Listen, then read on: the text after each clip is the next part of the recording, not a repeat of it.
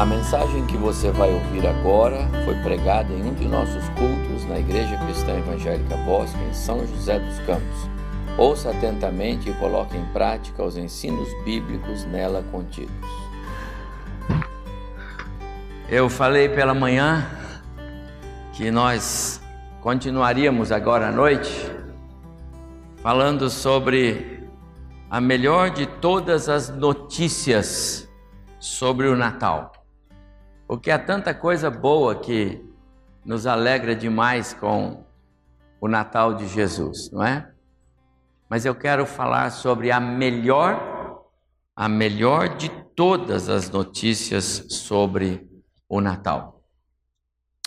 É, lemos pela manhã no nosso culto os textos de Lucas, capítulo 2, Mateus, capítulo 2. Eu li agora uma porção no início do culto, na carta de Paulo aos Colossenses, todos os textos que falam sobre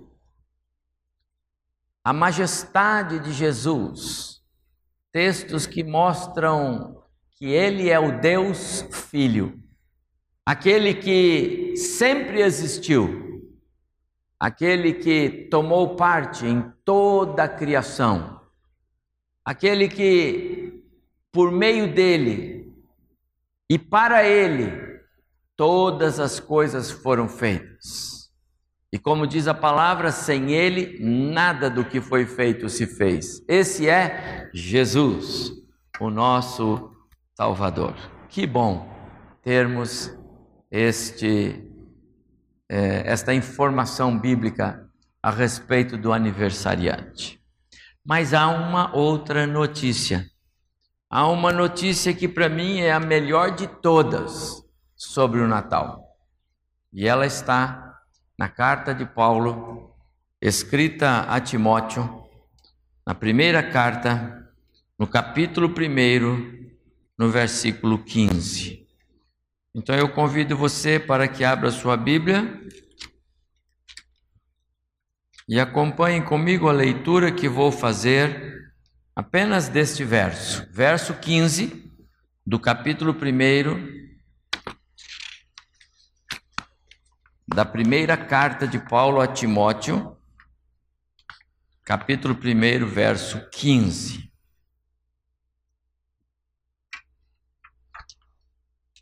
Diz assim a carta de Paulo: Fiel é a palavra e digna de toda aceitação, que Cristo Jesus veio ao mundo para salvar os pecadores, dos quais eu sou o principal. Amados irmãos, esta é a melhor de todas as notícias sobre o Natal. Pode escrever isto. Jesus veio ao mundo para salvar os pecadores. Essa notícia é singular e ela vale a vida eterna. Esta é a melhor de todas as notícias sobre o Natal. Ela vale para qualquer ser humano.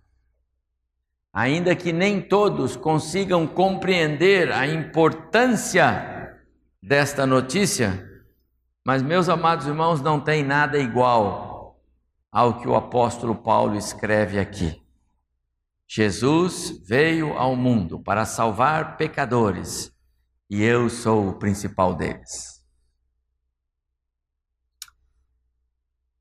O que é o Natal para você? Você já imaginou o que é o Natal para as crianças, mesmo as nossas aqui que cantaram hoje? Que é que elas esperam? Né? O que, é que as crianças esperam no Natal? Tem gente que tem pacote fechado embaixo de uma árvore ou num canto da casa lá desde o começo do mês, está lá. No Natal, vou abrir o presente, não é? As crianças pensam no Natal como um dia para abrir um presente. Eu me lembro quando eu era criança ganhei de presente um bondinho de chapa, de, de, de lata, desse tamanhozinho assim, nunca me esqueci dele. Hoje em dia as crianças ganham jogos eletrônicos, coisas desse tipo, né? Tudo diferente. Para as crianças, o Natal, presentes. Para as famílias, quantos familiares, quantas famílias nossas me passaram mensagem, pastor, olha, bom culto, bons cultos, mas olha, estou viajando, vou encontrar meus familiares, vou para tal lugar, vou para tal. Para as famílias, Natal é momento de reuniões, de celebrações, aquela aquela mesa farta, gostosa, aqueles pratos deliciosos, não é? Só o cheiro eu tenho na memória. Mas bom, muito bom. Uxa, como é bom aquele cheiro. Para as famílias são as reuniões, as ceias, as confraternizações.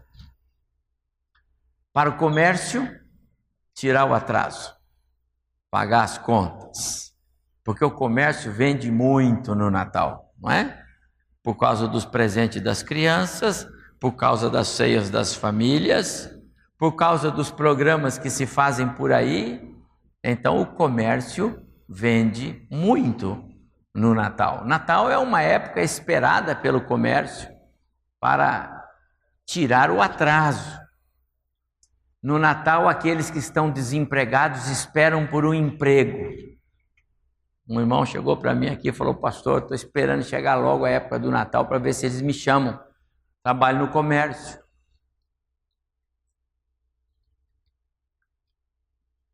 Para alguns por aí, o Natal é aquela, aquele momento esperado a famosa saidinha do Natal. Conhece essa daí? não é verdade? Tem isso aí também. Se Jesus nasceu ou não nasceu, ele não está preocupado com isso. Se vai ter festa, não, ele não está preocupado com isso. Mas é a chance da famosa saidinha de Natal, que tem um juiz por aí que insiste em não deixar, não é?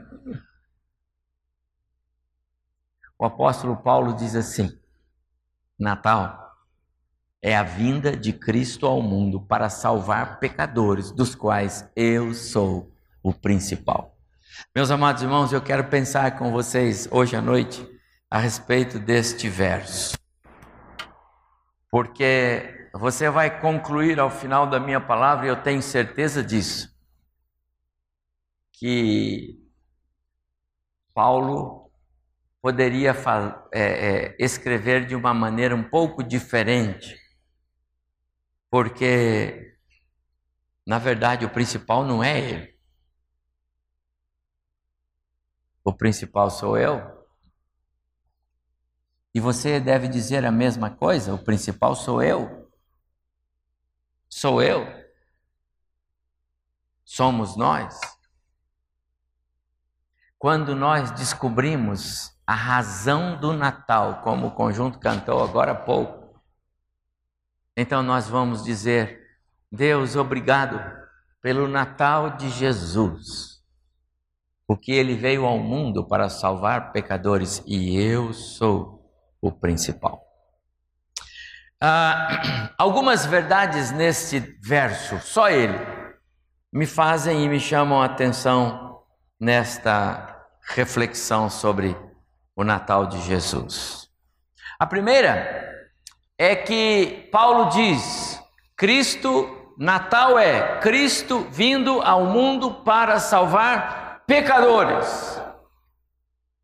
Raça humana, todos nós, seres humanos, qualquer um, qualquer ser humano que tenha nascido neste planeta, desde Adão até o dia em que esse planeta existir como planeta Terra, Qualquer cidadão que nascer neste mundo, ele tem um título comum, além de ser humano, ele é pecador.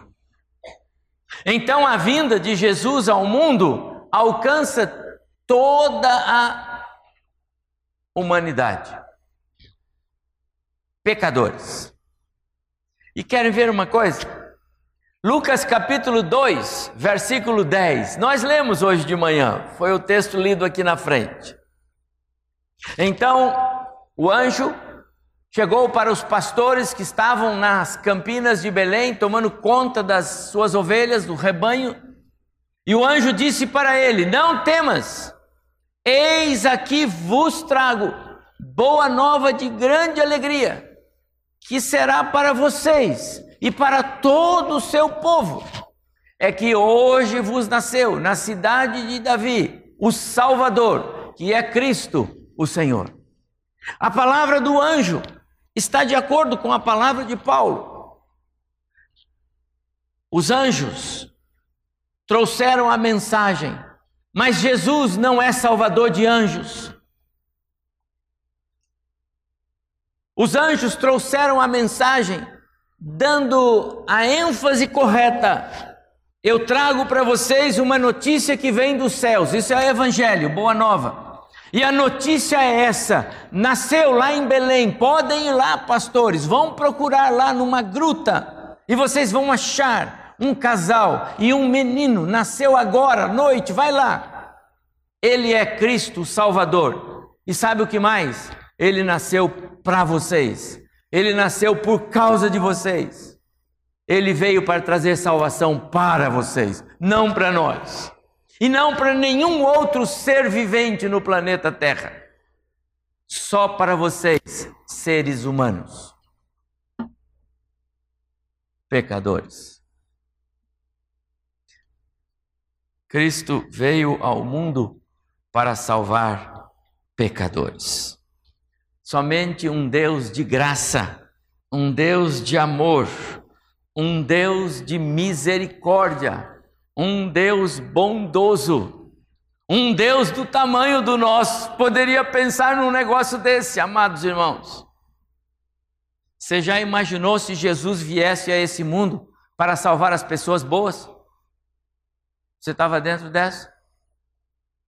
Se Jesus tivesse hoje, olha, eis que é, Paulo dizendo assim: a, a, fiel é a palavra e digna de toda aceitação que Cristo veio ao mundo para salvar as pessoas boas, aquelas pessoas que amam o próximo, as pessoas que não mentem, as pessoas que gostam de pensar que existe um Deus. Essas pessoas, Jesus veio ao mundo para salvá-las. Amados irmãos, toda a raça humana estava fora do pacote da salvação de Deus. Jesus não veio ao mundo para salvar pessoas boas. Jesus não veio ao mundo para salvar pessoas que não tivessem pecado.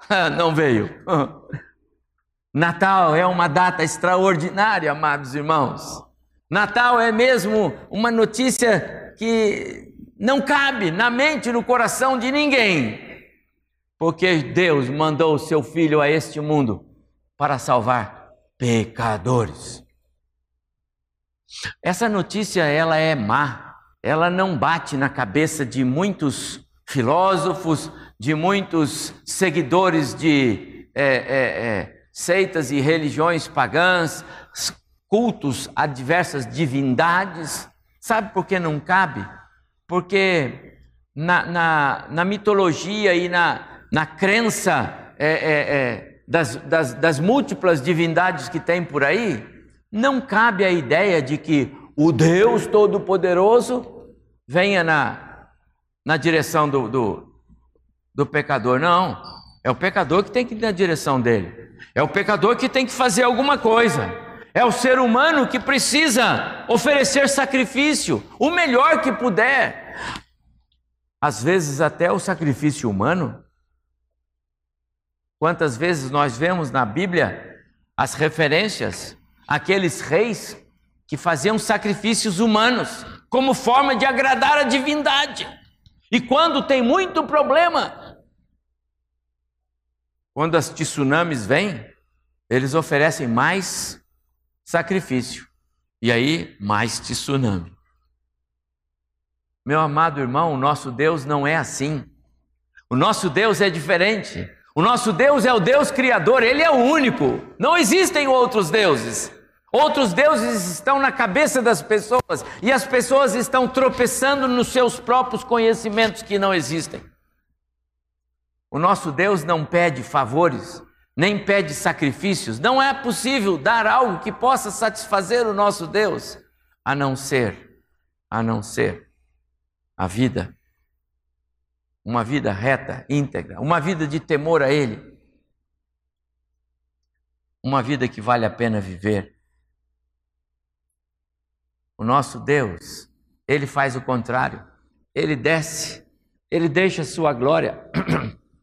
O nosso Deus esvazia-se de ser Deus. Ele deixa sua, o seu trono, toda a sua majestade, vem a este mundo para nascer de forma milagrosa no ventre de uma virgem, numa gruta, no meio de umas pedras, lá nas campinas de Belém, e assim começa a vida do Salvador do mundo aqui no planeta Terra. Rejeitado, nem tinha lugar para ele.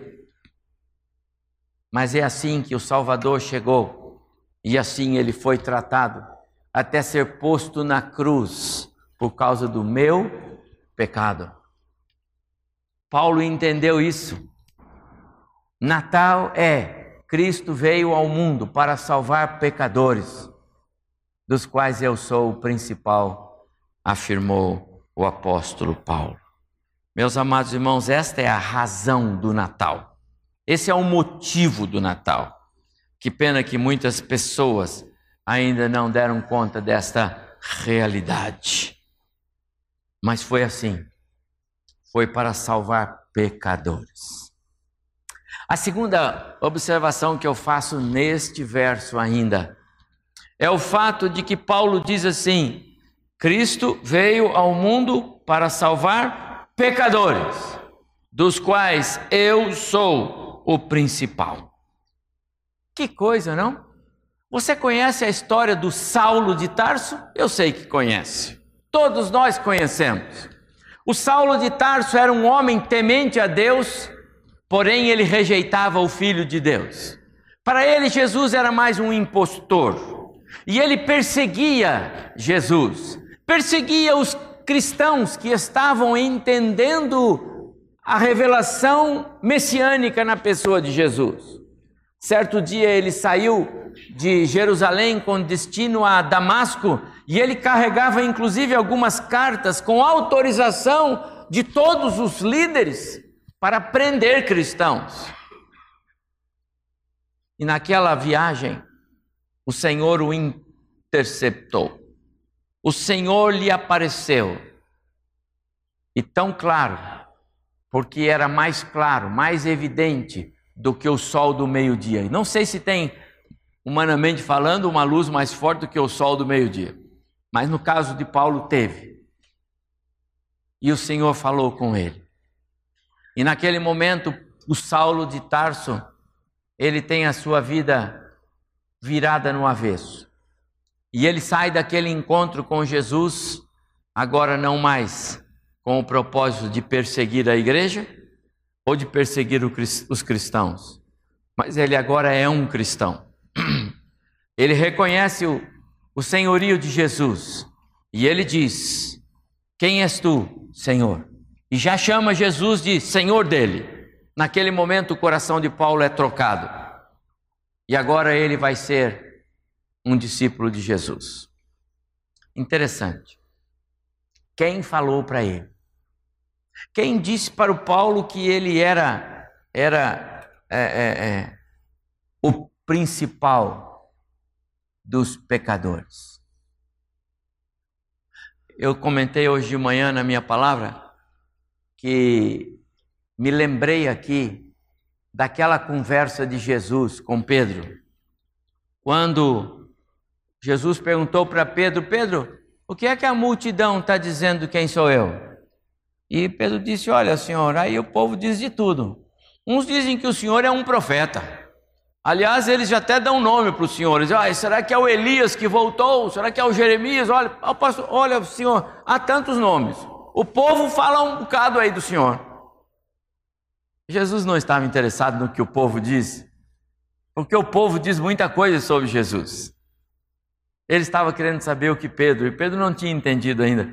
Então ele volta-se novamente para o Pedro e diz assim: Escuta, Pedro, vem aqui. Para você, para você, quem eu sou? E aí, meus amados irmãos, a mesma convicção de Pedro é a convicção de Paulo aqui, e isso é extraordinário. E eu faço esta pergunta para você antes de dar a resposta. Para você, quem é Jesus? Quem é Jesus?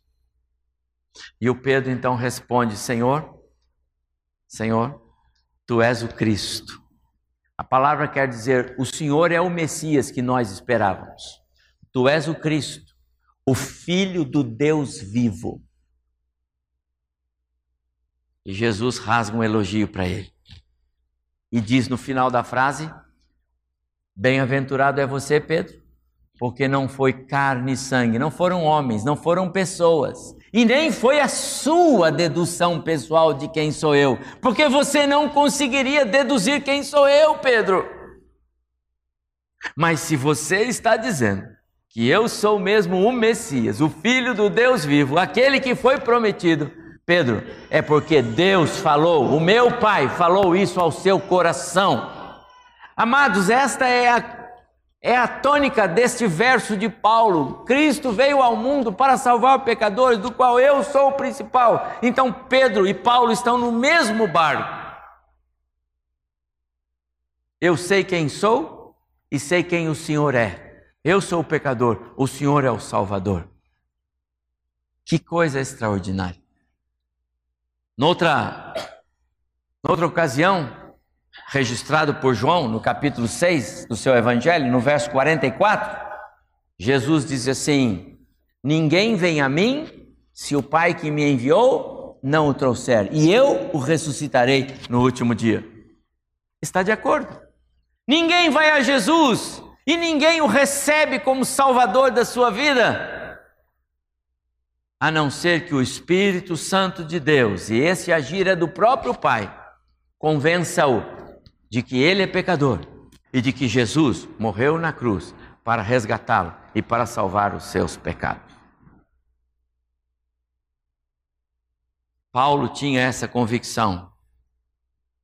Cristo veio ao mundo para salvar os pecadores, dos quais eu sou o principal. Amado irmão, você reconhece Jesus, o aniversariante do mês, como seu salvador pessoal?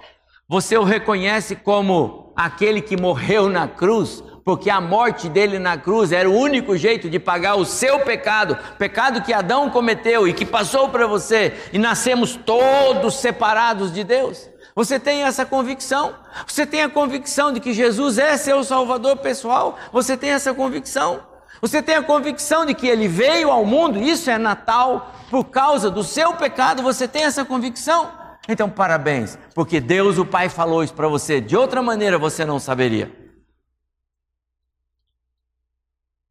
Não adianta os outros terem essa fé. Não adianta os pais terem essa fé. A informação é até possível. Mas não, mas não a salvação. E aqui eu vejo uma terceira reflexão neste verso. O fato de Paulo dizer: fiel é a palavra e digna de toda aceitação, que Jesus Cristo veio ao mundo para salvar pecadores, dos quais eu sou o principal, há uma terceira e muito importante observação aqui. É que isto sendo declarado por Paulo e sendo declarado por qualquer um de nós hoje, é uma evidência da nossa salvação. Paulo, quando escreve aos Romanos, lá no capítulo 10, ele fala: Se com a tua boca confessares a Jesus como Senhor e em teu coração reconheceres, então serás salvo. O fato de Paulo estar falando na carta que ele escreve a Timóteo, fiel é a palavra, Cristo veio ao mundo para salvar pecadores e eu sou o principal. Isto indica a evidência da sua conversão, do seu arrependimento. indica que ele entendeu que era um pecador e que precisava da salvação. Quando isto acontece, meus amados irmãos, quando essa declaração existe, quando o pecador, o ser humano, lembra? Qualquer um da raça humana, qualquer um descendente de Adão, adâmico por natureza, quando alguém declara que Jesus Cristo veio ao mundo para salvar pecadores e eu sou o principal desses, então esse alguém recebeu em si, no seu ser, lá dentro, aquilo que João escreve no capítulo 1 do seu evangelho e depois no capítulo 1 da sua primeira carta. Ele era a luz dos homens, Jesus. A luz brilha nas trevas, e onde há luz não há treva nenhuma. Referindo-se à pessoa de Jesus, ele era a luz que veio ao mundo. Isaías fala sobre isso, dizendo: havia um povo que andava em trevas, mas para esse povo manifestou-se a luz. Quem é essa luz? Jesus, a luz do mundo. Quando a luz de Cristo brilha dentro de nós, lá no nosso ser interior, então nós reconhecemos Jesus, é Ele, é o meu Salvador pessoal. Esse verso de Paulo, ainda que pequeno, sustenta esta verdade. Era uma evidência da sua salvação, era uma evidência da sua regeneração, era uma evidência do seu arrependimento pela velha vida que ele viveu, uma evidência de que o poder de Deus fez diferença na vida dele e o resgatou das trevas e trouxe para a maravilhosa luz de Cristo. E Paulo tinha razões de sobra para celebrar natais um após o outro. Cristo veio ao mundo para salvar pecadores, dos quais eu sou o principal. Só o Espírito Santo de Deus pode nos conduzir. E foi o que aconteceu com Paulo, até os pés da cruz de Cristo, e nos fazer entender que ali fora pregado o meu Salvador. Mas há uma quarta reflexão que eu faço para nós neste verso. Cristo veio ao mundo, diz Paulo, para salvar pecadores, dos quais eu sou o principal. Quando Paulo fala ou faz esta esta consideração para os cristãos, para para Timóteo, perdão, e para todos nós cristãos, uma coisa vem à minha mente. E se Cristo não tivesse vindo? E se a realidade da vinda de Cristo ao mundo não tivesse acontecido? Como seria é, é, para nós, pecadores, possível acessarmos o trono da graça de Deus uma vez que fomos banidos de lá? Como poderíamos nós, conforme escreve Paulo na carta aos Efésios, capítulo 2, mortos em nossos delitos e pecados, como poderíamos nós, mortos, desejar buscar o Senhor? Como poderíamos nós, envolvidos no nosso pecado, e a carne nos conduz ao pecado? Ou não acontece isso com você? A carne nos impulsiona para as coisas más, ou não acontece isso? Como poderíamos nós, tendenciosos, desejosos de fazer o que é mal, como poderíamos nós escapar da condenação se Cristo não tivesse vindo ao mundo?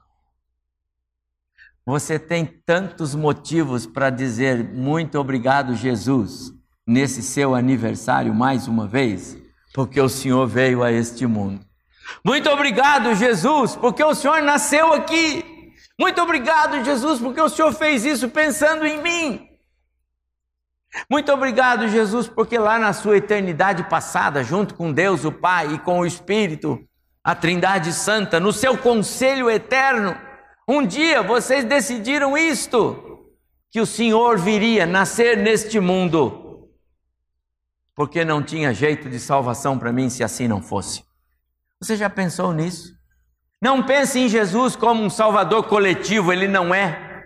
Não pense em Jesus como alguém que veio para o mundo. Não, ele não veio para o mundo. Ele veio para nós, individualmente, para cada um de nós.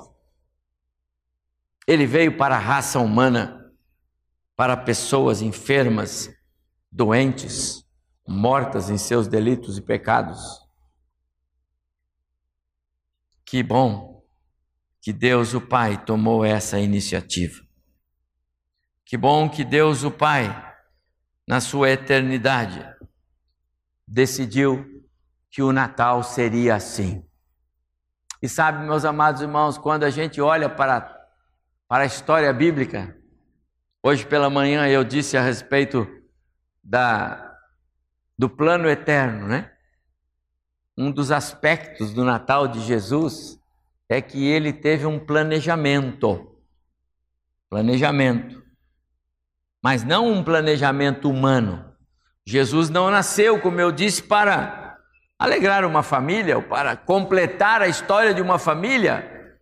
O nascimento de Jesus não teve nada de, de toque humano, nem aconteceu, nem aconteceu pela vontade humana.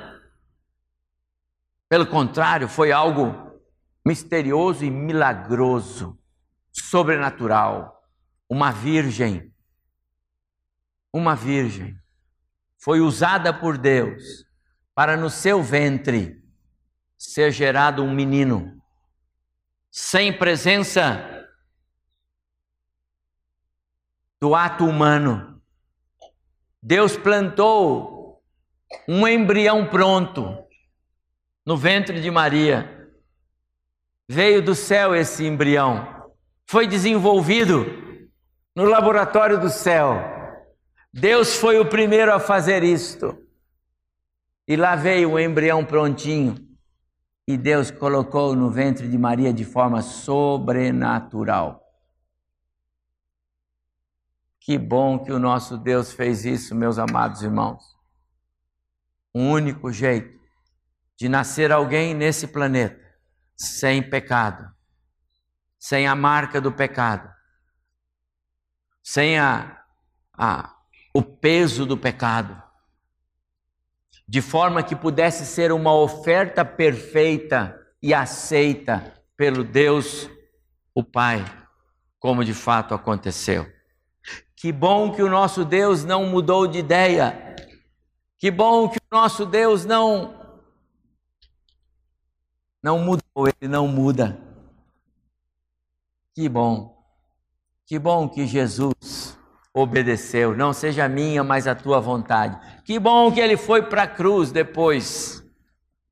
Que bênção ele não ter ficado na cruz.